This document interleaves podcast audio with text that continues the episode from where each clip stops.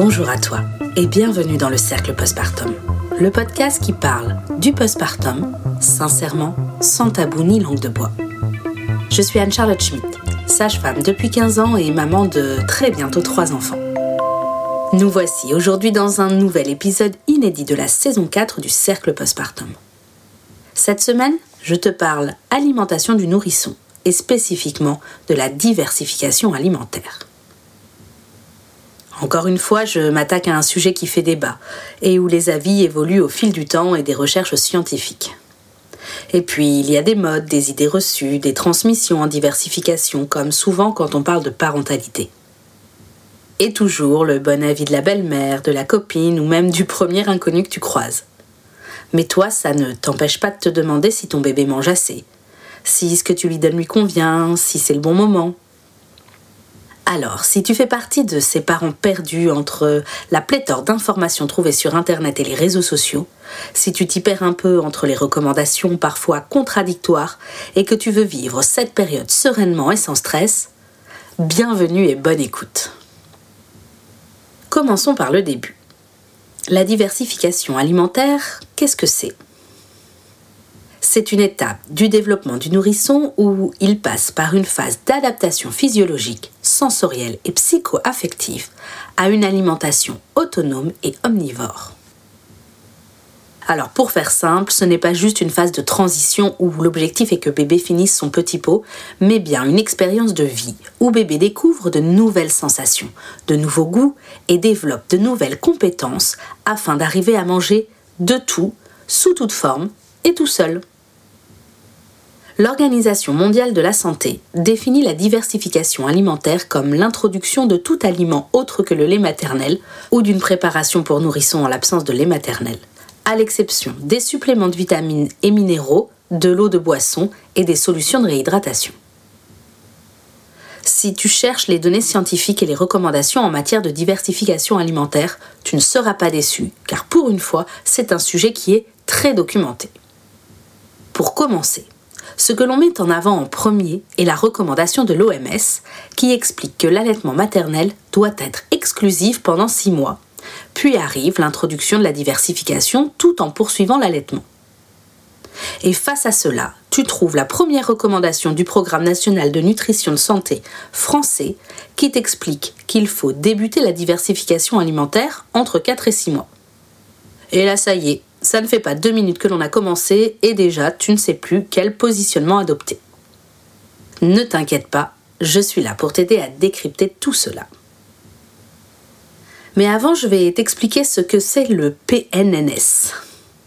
Depuis 2001, la France s'est dotée d'un programme national nutrition santé, le fameux PNNS, dont l'objectif est l'amélioration de la santé de l'ensemble de la population par l'intermédiaire de la nutrition incluant l'alimentation et l'activité physique. Ce programme quinquennal gouvernemental est inscrit dans le Code de santé publique. En 2019, l'Agence nationale de sécurité sanitaire de l'alimentation, de l'environnement et du travail et en 2020, le Haut Conseil de la santé publique ont émis dans le cadre du PNNS 4 des avis relatifs à l'actualisation des repères alimentaires pour les enfants de 0 à 3 ans et les enfants de 4 à 17 ans. Santé publique France a présenté ses nouvelles recommandations du PNNS 4 pour l'alimentation de la naissance à 3 ans sous forme d'un guide de 35 pages destiné aux parents et aux professionnels de l'enfance intitulé Pas à pas, votre enfant mange comme un grand, le petit guide de la diversification alimentaire. Alors s'il a le mérite d'exister et de poser les bases, ce guide mérite explication et nuances quant à la marche à suivre. Alors si tu es prête, on y va, c'est parti. Commençons par cette grande interrogation du quand commencer la diversification. L'OMS dit allaitement maternel exclusif jusque 6 mois. Garde à l'esprit que l'OMS fait des recommandations pour tous les pays du monde, quel que soit leur produit intérieur brut, leur accès aux soins et la possibilité d'avoir accès à une alimentation équilibrée. Donc la recommandation sur l'allaitement maternel jusque 6 mois permet d'assurer le meilleur rapport à des enfants qui n'auront pas accès à une diversification de qualité avant cela. Face à cela, le groupe francophone des pathologies gastro-entérologie et nutrition pédiatrique recommandent la diversification entre 4 mois révolus et 6 mois. Bon, et donc on va déconstruire le premier mythe. 4 mois révolus, ça ne veut pas dire dès que bébé a 4 mois, mais bien 4 mois pleins, donc 5 mois. Bon, bah déjà, ça change la donne. Hein et ensuite, commencer la diversification entre 4 mois révolus et 6 mois ne veut pas dire que bébé mange des petits pots complets dans ce laps de temps. Ça, c'est important de le savoir. Et oui, deuxième mythe de la diversification, diversification veut dire faire goûter et pas faire manger de grandes quantités d'aliments autres que du lait. Car oui, le lait est l'aliment exclusif jusque 6 mois et principal jusque 1 an. Et c'est toute la nuance. La diversification alimentaire prend tout son sens de découverte si tu gardes ce principe à l'esprit. Et il te sera plus simple d'aborder la diversification si tu comprends qu'à partir de 4 mois révolus, ton bébé va découvrir de nouvelles sensations et de nouveaux goûts plutôt que de répondre à une obligation de nourrissage. Je t'invite à changer ton regard sur l'alimentation de ton bébé et de te placer du côté de ses envies. Effectivement, pourquoi refuser à un bébé qui fait de grands yeux et ouvre grand la bouche, quand passe une cuillère devant lui, le plaisir de découvrir un goût ou une texture en s'enfermant dans un plan de repas prédéfini? Comme je le conseille très souvent dans ce podcast, la diversification ne déroge pas à la règle de j'observe mon bébé et je lui fais des propositions en fonction. Et au fait, pourquoi les recommandations placent le début de la diversification entre 4 mois révolus et 6 mois? Eh bien, c'est dû au fait que les études ont prouvé que l'introduction d'aliments durant cette période est la plus propice pour réduire le risque de développer des allergies alimentaires. Et quand on sait que les allergies sont de plus en plus fréquentes dans notre société, il est très important de profiter de cette fenêtre de tir. Bon, ensuite, l'argument du risque de développer des allergies est, je trouve, l'argument le plus utilisé par le corps médical et scientifique pour normer un maximum la diversification. Et comme toujours, j'invite à la nuance. Petit aparté au sujet des allergies. Sais-tu que l'introduction de compléments de lait industriels dans la première semaine de vie d'un bébé, alors que la maman souhaite un allaitement maternel exclusif, augmente de manière non négligeable le risque de développer une intolérance aux protéines de lait de vache par la suite? C'est bon à savoir, surtout que beaucoup de professionnels de santé ne le savent pas. Voilà, pour réflexion. Fin de l'aparté. Enfin bref, j'insiste sur le fait qu'avant un an, les aliments solides n'ont pas vertu à devenir plus exclusifs que le lait. Une cuillère peut suffire à répondre à la demande de découverte de ton enfant. C'est pourquoi il est préférable de donner le lait en premier et les aliments solides ensuite. Le second argument, qui est mis le plus en avant et qui hélas réduit beaucoup l'allaitement maternel, est le fait qu'après 6 mois, celui-ci ne couvre pas suffisamment les besoins en fer de l'enfant. Il est donc primordial de donner des aliments solides et de passer à un lait industriel pour éviter toute carence à ton enfant. Ouais, nuance, nuance, nuance. Effectivement, de manière physiologique, bébé se sert de ses réserves constituées in utero jusqu'à environ 6 mois. Passé cela, il est nécessaire d'apporter un supplément de fer. L'alimentation est la solution la plus logique. Certes, le lait industriel est enrichi en fer. Et cela en fait l'un de ses premiers arguments de vente. Et ensuite, une fois qu'on a compris que le lait reste l'aliment principal jusque un an et que la diversification est surtout un enjeu de découverte, on fait comment? Tout simplement, comme on en a envie et surtout comme on le sent avec son bébé. Ouais, je suis pas sûre que je vais me faire des copains avec cet épisode. Il n'y a pas d'ordre pour l'introduction des catégories d'aliments même si tu entendras souvent qu'il est préférable de commencer par les légumes plutôt que par les fruits, afin que bébé ne se concentre pas uniquement sur ce qu'il trouve le plus sucré. Les protéines, le gluten et les allergènes sont introduits dès le début de la diversification. Alors, tu trouveras des tableaux de quantité précises de chaque catégorie d'aliments. Alors, même si cela peut être très rassurant pour les parents, ces tableaux ne se basent que sur des moyennes et non sur les besoins et les capacités de ton enfant. Tu peux tout à fait t'en passer. Dans les erreurs les plus fréquentes en termes de diversification, les études rapportent une introduction trop tardive des œufs et des protéines de manière générale ainsi que du gluten. En revanche, une introduction trop précoce des farines. Et oui, on pense direct au bon conseil de Tati Janine qui te dit Vas-y, mets un peu de farine dans le biberon du soir, là, tu sais, dès que ton bébé il a 3 mois, pour qu'il fasse bien ses nuits. Hum, hum, ouais. Allez, on passe à autre chose. Ne t'alarme pas si ton bébé refuse un aliment. Il est parfois nécessaire de le présenter dix fois, à différents moments, pour qu'il commence à en apprécier le goût. On pense à ajouter des matières grasses de qualité systématiquement à toute préparation faite maison. On retarde au maximum l'introduction des produits sucrés et on lit bien les étiquettes des produits achetés dans le commerce qui peuvent en contenir sans qu'on y pense. On ne force jamais un bébé à manger. La diversification doit rester un plaisir et une expérience de découverte. On se fait confiance et on fait confiance à l'appétit de son enfant. On observe les signes de rassasiement pour ne pas gaver son enfant. Le petit pot ne doit pas servir de repère et être une quantité à finir absolument. On s'adapte à son bébé. Et on se sert de la courbe de poids de son enfant pour évaluer objectivement où il en est dans l'alimentation. Essaye de faire du moment du repas un moment agréable et convivial. C'est un vrai moment d'échange avec ton enfant. Dans l'idéal, on évite les écrans, surtout durant le temps du repas. Et ce, pour favoriser l'échange et le bon déroulement du repas. On garde à l'esprit que pour bébé, c'est un moment de découverte. On observe son comportement et ses réactions. En ce qui concerne la préparation du repas, ben moi j'ai envie de te dire, tu fais comme tu peux. Alors, tu liras qu'il faut cuire à la vapeur des légumes et des fruits frais de saison, bio et locaux. Je vais t'apprendre un truc. Légumes surgelés, ça marche tout aussi bien. Et puis les petits pots, eh ben ça dépanne. Le régime végétarien et vegan ne convient pas aux enfants en bas âge.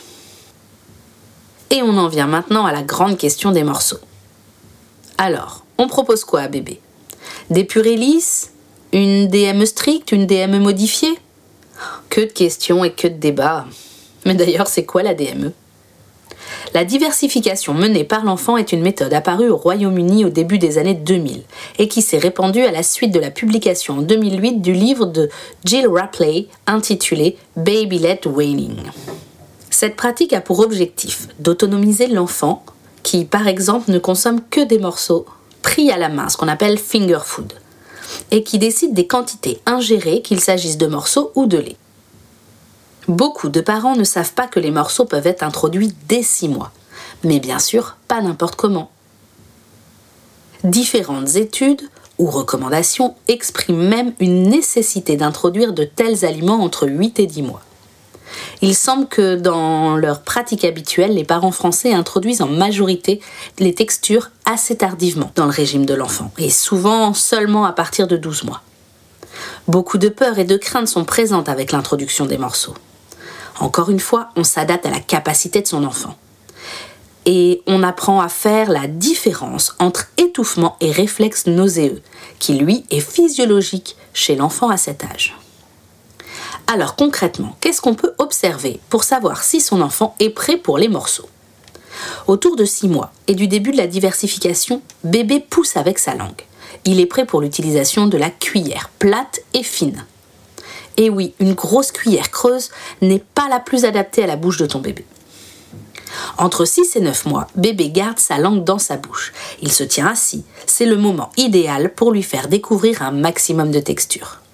Bébé est capable et prêt pour des morceaux mous, fondants et assez gros. Et même s'il n'a pas de dents, car c'est avec sa langue et ses gencives qu'il va mastiquer. Laisse bébé attraper ses morceaux avec la main. C'est très bon pour son développement psychomoteur. Dès 9 mois, la langue de bébé est très mobile. C'est l'âge idéal pour introduire des petits morceaux toujours fondants. On peut laisser bébé les prendre avec la main, et plus précisément avec le pouce et l'index. Il développe ainsi sa motricité fine. Et enfin, à partir de un an, eh ben, bébé mastique comme toi. Il n'y a plus besoin d'adapter les textures. Par précaution, on évite toujours les tout petits morceaux pour la sécurité. Retiens une chose, c'est en mastiquant que l'on apprend à mastiquer. Pour augmenter la capacité de mastication, il faut augmenter la difficulté de la mastication. Tu peux donner des morceaux à ton bébé en le laissant faire par lui-même, en mettant l'aliment sur un pic, sur une fourchette ou sur une cuillère adaptée.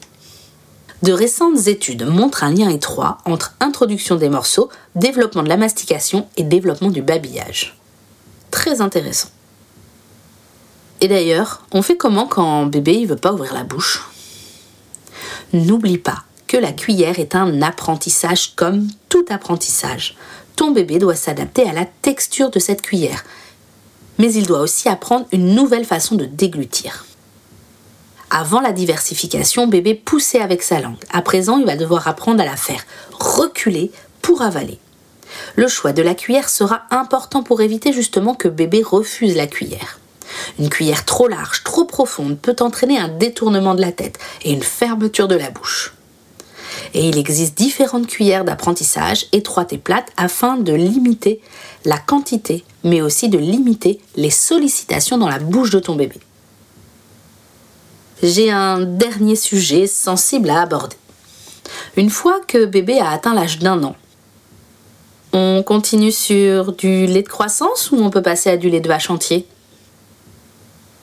En France, les laits industriels sont recommandés jusque 3 ans, sous prétexte d'être enrichis en fer et en acides gras essentiels.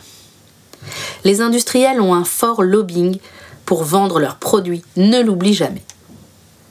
Sache juste que les laits de croissance sont très peu utilisés dans les autres pays occidentaux et ne sont pas recommandés par la majorité des sociétés scientifiques, ni par l'OMS. Les données scientifiques sur ces laits ne montrent pas de bénéfices liés à la supplémentation systématique en fer. Ils ne préviendraient ni le risque infectieux, ni les troubles de la croissance, et il n'y aurait pas d'autres avantages identifiés à la supplémentation en fer. Concernant l'ajout systématique d'acides gras essentiels, les données sont insuffisantes. La diminution de l'apport protéique n'a pas non plus d'intérêt démontré après l'âge d'un an. Compte tenu de leur composition, les laits de croissance pourraient être utiles chez les enfants à risque de carence martiale.